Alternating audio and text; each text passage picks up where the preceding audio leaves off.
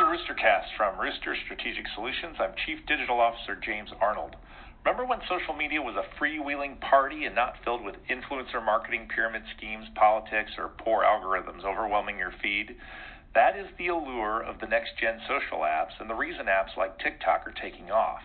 TikTok offers 15 second videos backed by music clips, and that's fun.